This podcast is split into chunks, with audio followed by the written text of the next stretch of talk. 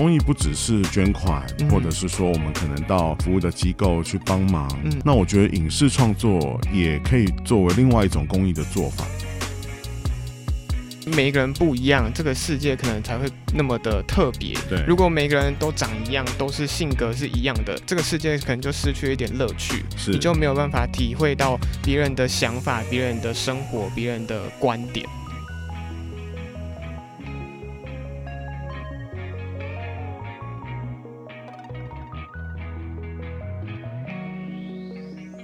欢迎收听好事风云榜，大家好，我是姚彪。那根据我们卫福部的统计呢，我们台湾有将近两万的人确诊自闭症。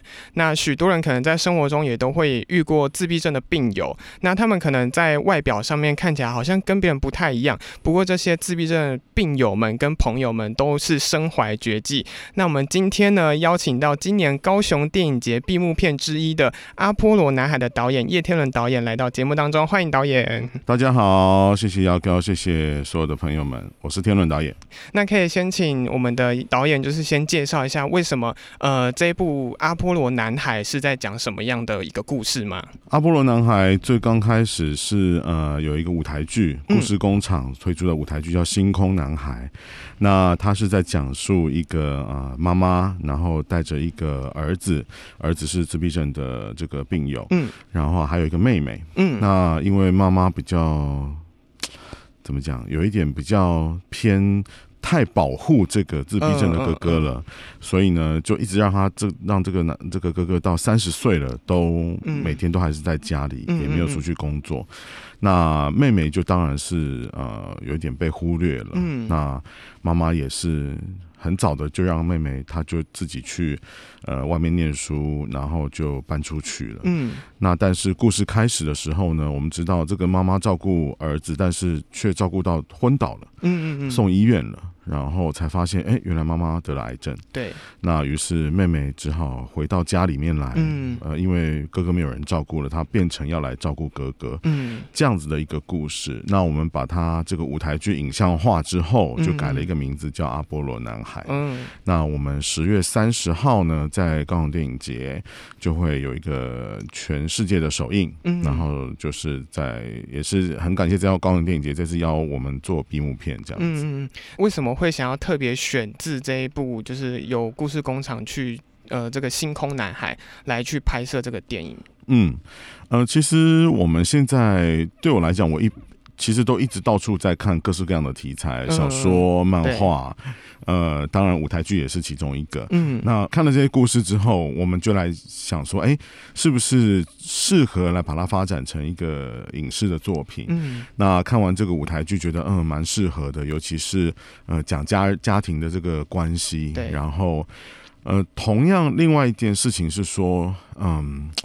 现在大家当然都讲很多公益的事情，那我觉得其实公益不只是平常可能呃我们有捐款，或者是说我们可能到呃一些服务的机构去帮忙这样子，这样也是一种公益的做法。那我觉得影视创作也可以作为另外一种公益的做法，就是我们如果把公益的啊这个主人翁当做我们这个影视。的主角的话，对，让更多的人可以透过我们的这个作品去了解他们啊。譬如说，像这一次，我们就是呃呃，其实也有跟富邦文教基金会，嗯，然后也有跟这个呃社会永续发展推广协会一起合作，然后一起还有这个乐山教养院，也就是说，我们一起。把这个影片的里面的主角，尤其是这个自闭症的患者跟他的照顾者，也就是家里面的其他的人的这个故事呈现出来，让更多的人可以理解。嗯，说哦，原来这个我们可能一般如果。身边没有太多自闭症的朋友的话，你其实很难知道说他在家里面是什么情况。嗯嗯，你也很难去理解说，哇，他可能真的有很多的 心理上，或者是呃平常作息上跟大家不一样。然后他的照顾者为什么会有时候可能会觉得，哇，怎么他的家人看起来这么累，或者家人看起来好像没什么耐心？呃，你看了我们阿波罗男孩，你就会知道说啊，事出有因。嗯，这个真的需要。超人的耐性，才有办法呃好好的照顾这个自闭症的患者。所以我觉得经由这样子的影视作品，呃，那对我们来说，哎，我也就是要角色嘛，我也就是要一些情节。那有这样子的一个故事题材的时候，我们把它拍出来，其实也算是我们影视作品在做一种公益，嗯，让更多的观众，嗯，可能真的没有什么机会能够去认识自闭症的一般生活是什么样况。那我们。借由看了这个阿波罗男孩，你可能更了解。也许下一次你再碰到这样子的呃自闭症的患者，或者是说，哎，呃，看到自闭症的这个家属的时候，你可以多一点理解。那我觉得彼此互相理解，这个也是蛮重要的一件事。其实我觉得自闭症的家属，他们或者是自闭症呃患者的朋友，嗯，他们应该比一般人的耐心还要再更多、更多、更大、更大。对，因为我本身自己也有遇。过自闭症的患者，嗯，他们可能在很多时候没有办法做出，呃。我们所谓的正常人的行为、跟讲话还有动作，是对，所以其实我们都要透过去不断的去跟他相处，不断的去了解他，然后很有耐心的跟他说：“哎，今天这件事情可能是不可以做的，或者是可以做的，要慢慢去让他了解。”对。那导演你自己在生生活中或者是身边，你有自闭症的朋友，那你是怎么样去跟他们相处的呢？其实我身边还真没有。嗯，对，但是嗯，就是因为这一次我们啊，就是要在做田野调查的时候，以及之前呃，我们有跟一些公益团体做一些公益的活动的时候，呃，当然有接触到一些这样子自闭症的朋友们。对，那我就觉得其实大部分的人很可爱啊，嗯，就是很天真、很乐观，嗯，那但是当然他就是比较没有像我们所说的那么社会化，对，没有心机，对对对。那他可能也因为没有心机，可能很太直接了，嗯，然后他他没有什么，嗯，他不太有呃顾虑别人的心情的这种这个机制啊，他就会比较直很直接的啊问啊讲啊什么什么的。那我们一般人比较社会化一点，我们稍微会啊稍微讲话会客气一点，修饰一下，对，那他们就比较不会修饰。那所以可能一般的人不理解的话，觉得哇怎么？就是有必要讲话讲嘛，或者是哎怎么这么没礼貌或什么的。那但是呃，我觉得多理解多接触他们，呃，尤其在这一次的这个过程当中，我就觉得呃，我们是不是可以用一个另外一个想法，就像我们阿波罗男孩里面的这个妈妈，嗯，跟这个里面的主角所说的，他说。一讲吼，这外靠的人拢不了解你，是因为你是火星人，对，哦，所以地球人就没有办法了解火星人的思维，嗯，哦，然后我觉得这样子的讲法也是一个，哎，妈妈有一个很创意的方式，嗯，哦，去跟自己的儿子，因为他的这个儿子很喜欢太空、星球啊这些的，呃，宇宙这些的东西，所以，哎，当他用这样的方式去跟他的儿子沟通，说。啊，你大家之所以没有办法理解你，没有办法懂你在想什么，是因为你不是同一个星球的人。哎，那我觉得这个也是提供给我们的观众另外一个思考的方向，就是说，对，为什么叫呃，像原本的剧名叫《星空男孩》，或者是我们为什么取叫阿波罗男孩？就是他可能真的不是哈，跟我们不太一样。嗯，但是我们就是要更了解这个差异嘛。才彼了解彼此的差异，才有办法好好的相处。对，那我觉得这也是啊，这次拍这个片子的啊一个收获。嗯，就是用他喜欢的东西，然后告诉他说，你跟别人是不一样，你是很特别的。呃，在生活上，在社会上，你是很特别的一份子。毕竟这个世界是这样的运作，就是说大家都希望。每一个人都不要差太多，对不对？就大家都希望可以融入这个社会，对，大家都希望要融入，然后要要遵循这个社会的一些规范，然后你不要跟别人不不不不一样的那么多。那其实不管是你说自闭症也好，或者是说性倾向啊，或者是说呃宗教的问题啊、种族啊、文化，其实大家都不一样嘛。那我觉得呃。我自己的想法是，我们不可能去要求所有的人都同样的想法。嗯，那我们是要去理解各种不同的想法，我们去理解各种不同的呃性向啊，各种不同的呃这个自闭症啊、雅斯伯格啊，哈或者是什么？那我们去各种不同的种族文化，然后呃宗教，我们都去了各种都去了解。那不要把自己的。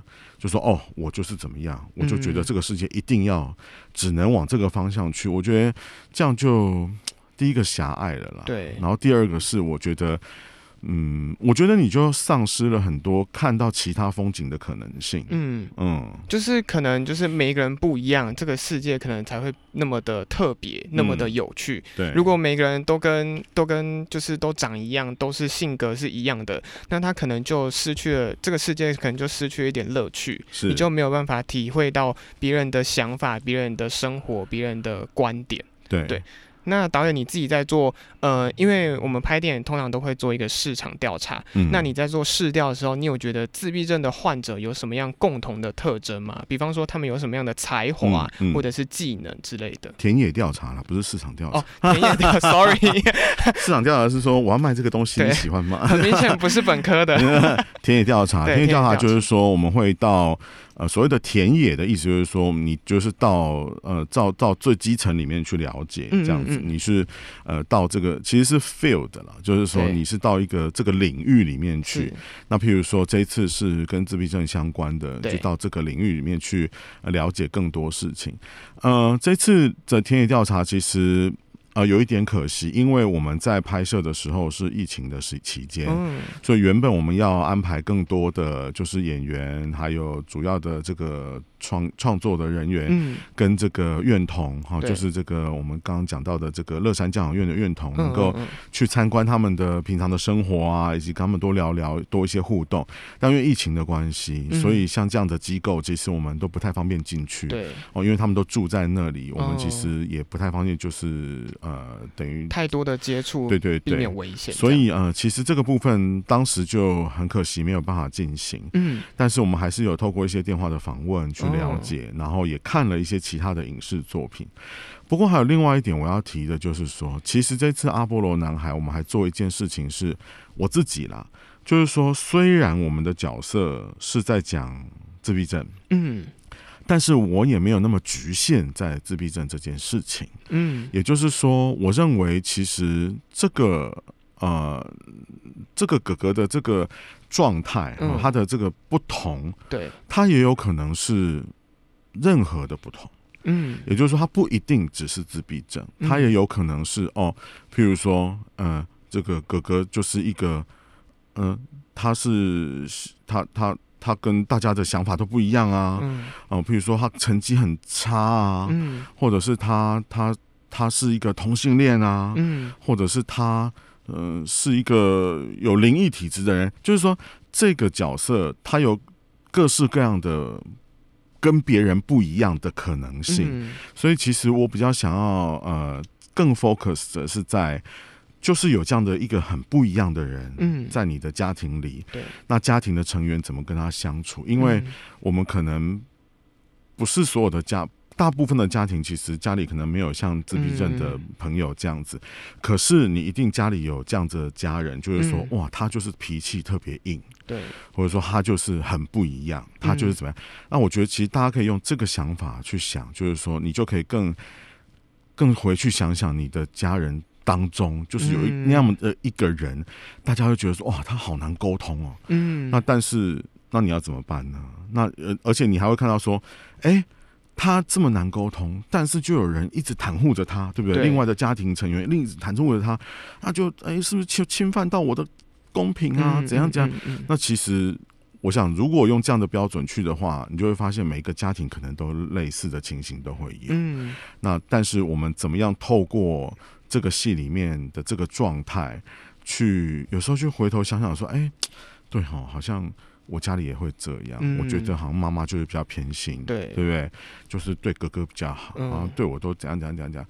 那那我们来看看这里面的妈妈会怎么做，然后妹妹怎么做。嗯，那也许我们可以回头想想说，好啊，那我我是不是要跟像妹妹一样这样子？嗯譬如说，哦，我好啊，那既然妈妈都不偏心的话，那我搬出去好了。嗯那可是你就会发现，但但当家里发生巨变的时候，你还是得要回来。对，那 所以其实我觉得，对我来讲，还是在讲一个家庭的议题，大过于自闭症的议题。就是不一定是有生病，或者是呃，你可能有什么样的障碍。是，对你有可能是很一般的脾气的问题，或者是一些比较没有耐心。是，对，可能有些时候会觉得，哎，好像其他人比较偏袒某一方。嗯，所以其实嗯每一个人的家庭中，每个人生活中可能都有类似的问题。是，只是这一次的阿波罗男孩，只是先用自闭症来做一个引导，让他们去理解，可以去反思，或者是回去看看，说自己有没有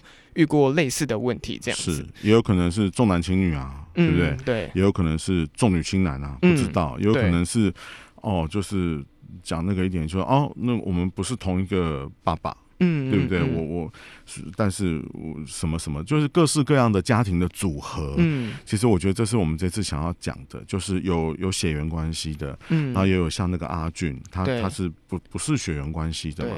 可是你看到我们电影的最后的时候，其实大家都是一个家庭。对，嗯，大家都要相处在一起，而且你都不要说什么，我们每一个人什么上班上学，每一个人都来自不同地方，你就算同一个地方生长，同一个家庭生长出来，每一个人也还是很不一样。对对对，所以就是不一样的人，那我们就要相处在一起，而且嗯这么长久的时间，嗯然后我们怎么去？我觉得对我来讲是一个面对家庭的一个议题啦。嗯这样，那我想问导演，就是因为像我自己也遇过自闭症的同学，嗯因为我的高中遇过自闭症的同学，那他有一个很特殊的技能，就是他的记忆力非常的好。哦，对，呃，或者是说他可以明明就没有跟他讲过的一件事情，他却脑脑海中有那个答案。嗯，就比方说，嗯，我如果考考他说，呃，比方说两千年的几月几号是嗯礼拜几，然后他是可以很完整的答出来，就是我们经过查询之后，那是真的。了解，对，那就是在剧中的男主角他自己有没有什么样特殊的技能或者是才华？呃，其实真的要讲的话，其实就是譬如说，哇，他就是什么，呃，八大行星背的滚瓜烂熟啊，顺，然后对于这个，譬如说阿波罗十一号是怎么样升空啊，嗯，哪一年几点几分啊？对。再从这个呢这个甘乃迪这个什么发射中心起飞啊，然后几点几分怎么样怎么样登陆月球，这些就是嗯嗯。对他来说就是，呃，一一般人想说，我觉得也不是什么才，那是说才华吗，就是说一般的人会觉得说记这个干嘛？对对不对？嗯对为什么要记这个？或或者像你刚刚提的说，你朋友、你的这个同学，哦，他知道这个西元几年几月几日是礼拜几，对不对对？对对哎、很厉害，但记这个干嘛？对，就是他好像没有什么真正特殊的用途，尤其是嗯现在网络那么发达，其实随便都查得到啊。那但是他记得，那好像很厉害，但其实是真正的生活当中可能用不到。嗯那你说它是技能吗？我也不太确定。嗯那只是说，我觉得呃讲了一个特殊的点，就是像这样比较呃高功能的自闭症的患者，嗯有一些是的确有一些呃常才，嗯，就是记忆力特别好，通常是这样。然后他们通常会对机械类的东西非常有兴趣。哦通常是火车、嗯汽车，然后这个哦，所以有很多的人会知道，呃，那个一看到什么样的车就知道是哪一年出产的，然后嗯它的历史，嗯，它的历史，或者是看到火车他就知道，甚至有的是听到公车的声音，他就知道是什么嗯嗯。嗯公车这样子。对对对，所以呃，有有各式各样的这个特殊性啊，嗯，但是我觉得对我来讲，这些特殊性也还是，嗯，我们觉得说，啊，它好像有一个很很不一样的地方，对，但是这个东西就一下就又过去了。嗯。这个就是我们很一般碰到的嘛，就是说我们对。啊，我可能只跟你在学校就相处几好，然后就讲讲讲，可你就等到回到家里面之后，这些事情对对我们外面的人来讲，这些很厉害，嗯。可对他的家人来讲，就说然后呢，嗯，然后呢？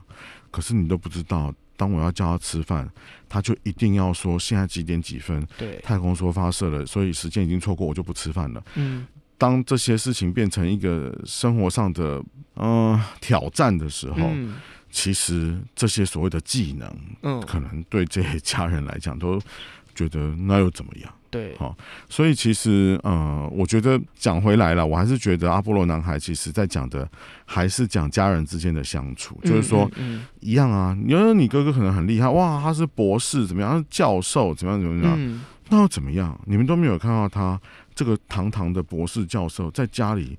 嗯，不洗碗哦，这弄得乱七八糟，你们都不知道，就是那这就只有家人才看得到，对，然后你也没有办法拿出去跟人家讲，对，对不对？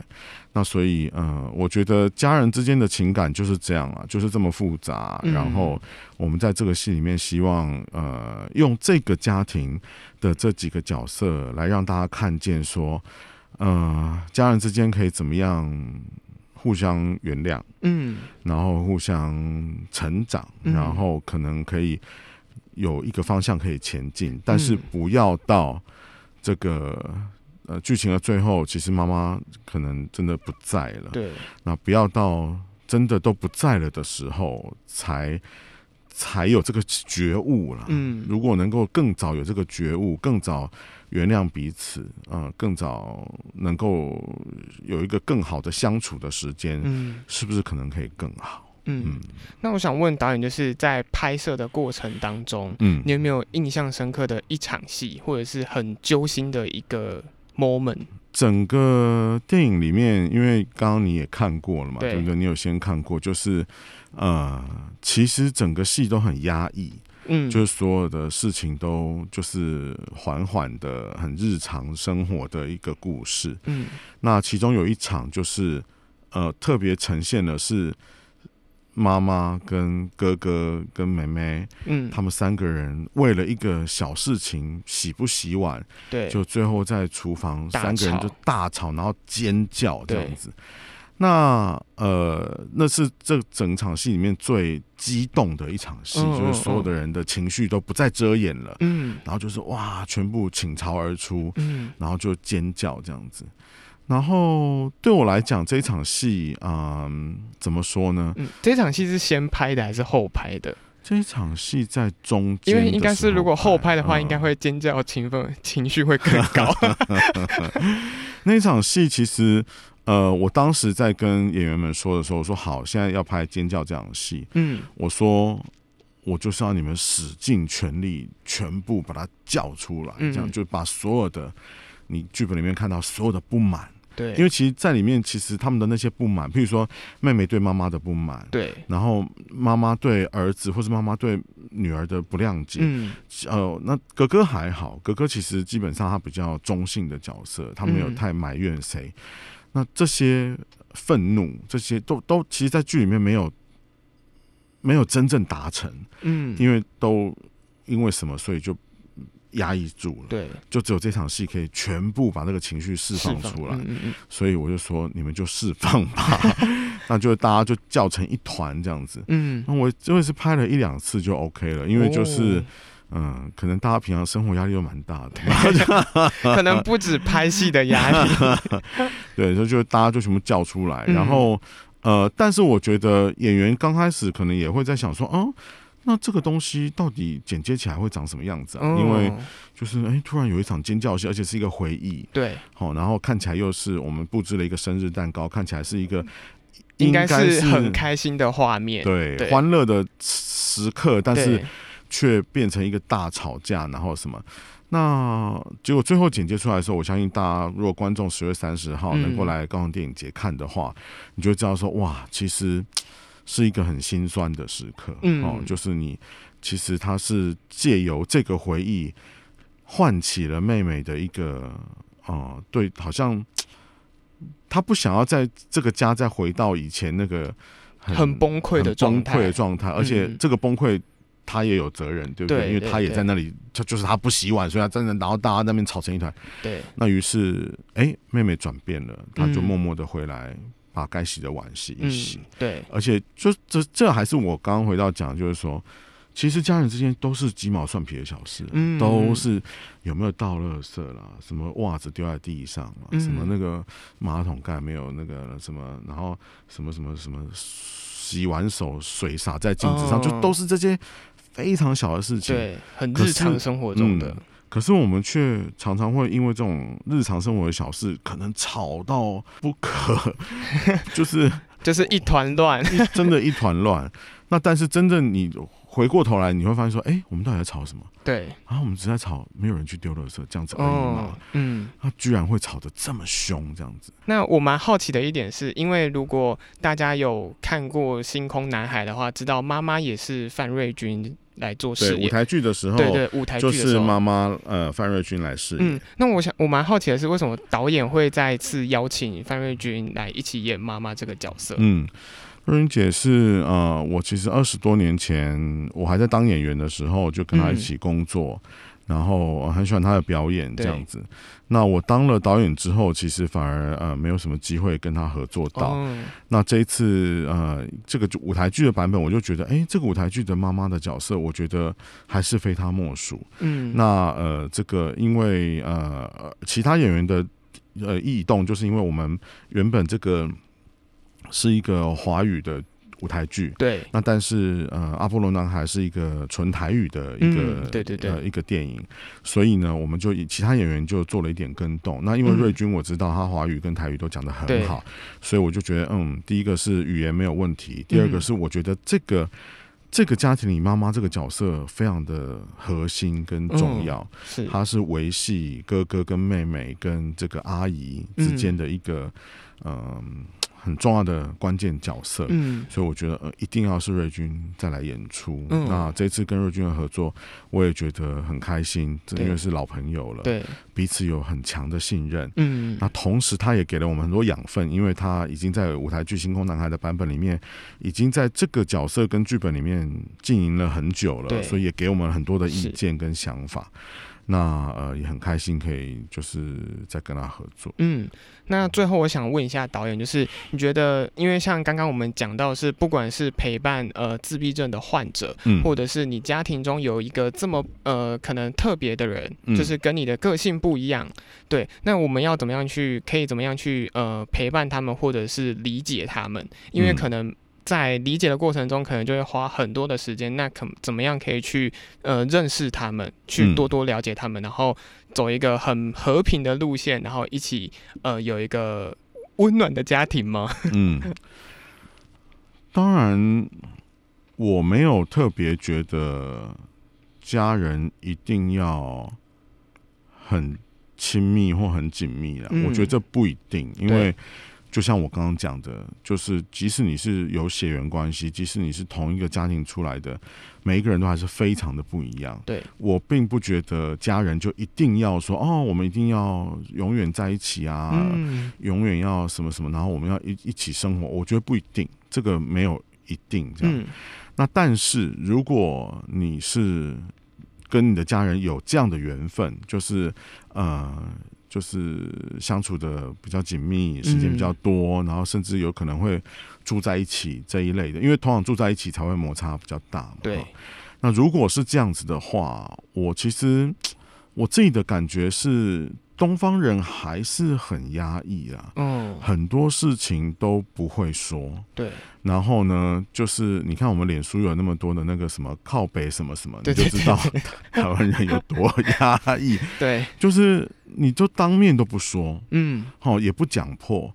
然后呢，私底下再去匿名的在靠北媳妇、靠北儿子、什么靠北婆媳问题这一类的，你你在这样里，那那当然那是一个也是一个宣泄。可是我就会觉得说，有一些事情好像可以，你就当面反映看看。嗯嗯。但是当然，这个当面的反应不是说啊，就是要怎么争个你死我活，也不是这样。